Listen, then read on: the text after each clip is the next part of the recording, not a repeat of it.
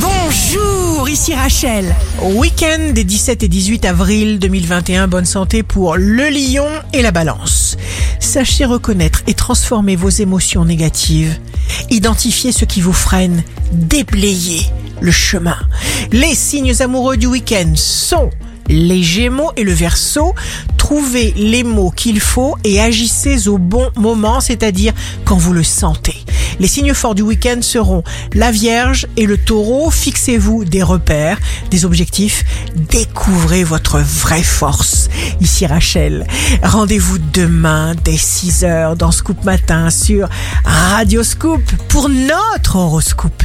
On se quitte avec le Love Astro de ce soir vendredi 16 avril avec les Gémeaux et entendre encore une fois ton rire qui lézarde les murs, qui sait surtout guérir mes blessures.